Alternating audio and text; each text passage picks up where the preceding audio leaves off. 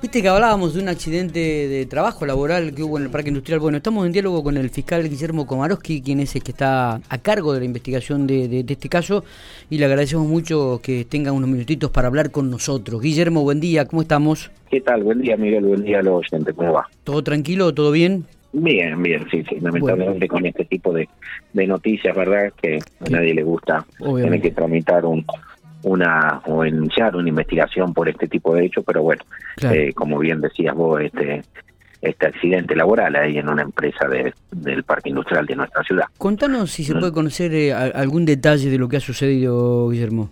Sí, mira, o sea, yo personalmente y como también personal policial de comisaría tercera que tiene jurisdicción en el lugar del hecho, tomamos conocimiento eh, horas posteriores ¿sí? a, este accidente en virtud de que, eh, bueno, le llegó la información a personal policial de que aparentemente habría ingresado una persona lesionada de gravedad el nosocomio local y que podría tratarse un accidente laboral.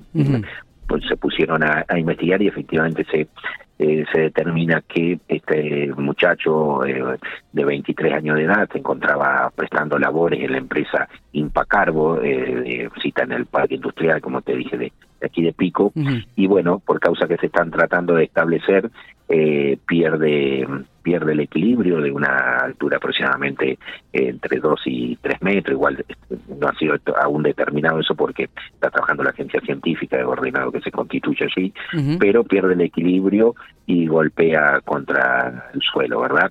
Eh, eh, es así que, bueno, entre los empleados y el, y el dueño de la empresa o el patrón, eh, lo trasladan al nosocomio local y posteriormente, bueno, queda ahí internado y no, no se dio nunca aviso a personal policial por el hecho, ¿sí? Desconociendo ah. que como era un accidente laboral, que debían informar ellos. Así que por eso te decía que se tomó conocimiento horas posteriores y en virtud de, de ello es que hoy a primera hora eh, ya se constituyeron eh, con la agencia científica y gente de comisaría tercera a, al hablar las actuaciones en, el, en, esta empresa en el parque industrial.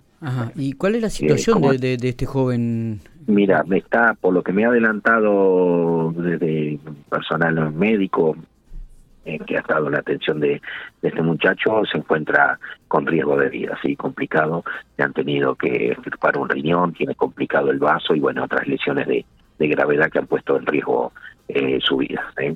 Así que eh, eso es lo que te puedo confirmar hasta el momento. Bueno, la verdad que nos sorprende, ¿no? la gravedad, digo, de, de, las lesiones que ha sufrido este joven. Esto, esto habría ocurrido ayer al mediodía.